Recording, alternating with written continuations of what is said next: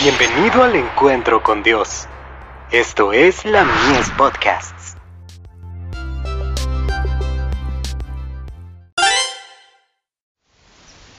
Cada día con Dios. Los fundamentos de la salvación. Porque en otro tiempo erais tinieblas, mas ahora sois luz en el Señor, andad como hijos de luz. Efesios 5, verso 8 el que mandó que la luz resplandeciera en medio de las tinieblas, arroja luz sobre la mente de todos los que quieran considerarlo como corresponde, amándolo supremamente, y manifestando una fe y una confianza inquebrantables en él. Su luz alumbra las cámaras de la mente y el templo del alma. El corazón se llena con la luz del conocimiento de la gloria que brilla en el rostro de Jesucristo. Y con esa luz viene el discernimiento espiritual al ceder voluntariamente a la evidencia de la verdad, y al caminar en la luz que alumbra nuestra senda, recibimos aún más luz.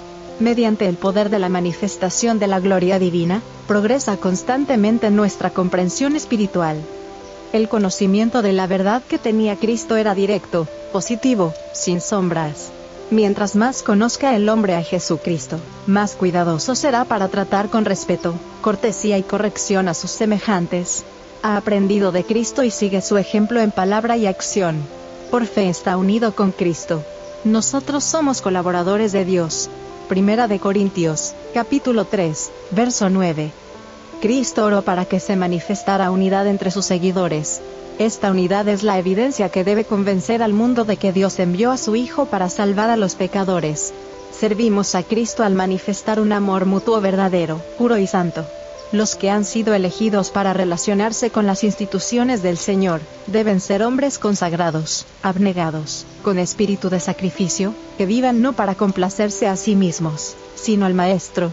Estos son los hombres que honrarán las instituciones del Señor. Un conocimiento de Dios y de Cristo es positivamente esencial para la salvación. Perdemos mucho cada día si no aprendemos más de la mansedumbre y la humildad de Cristo. Los que aprenden de Cristo, obtienen la educación más elevada.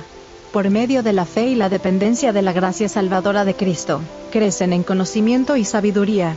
Aman y alaban al Señor. Los que lleguen a ser salvos deben preocuparse en esta vida de que cada día reciban la gracia de Dios, no para atesorarla con egoísmo, sino para impartirla a fin de que sea bendición para los que se relacionan con ellos, para ayudarlos a educarse en las cosas espirituales. Carta 191, del 6 de mayo de 1901, dirigida a W. L. Huber.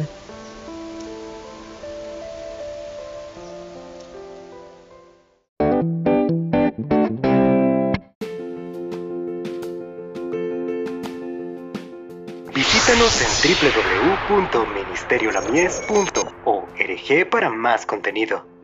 Dios te bendiga.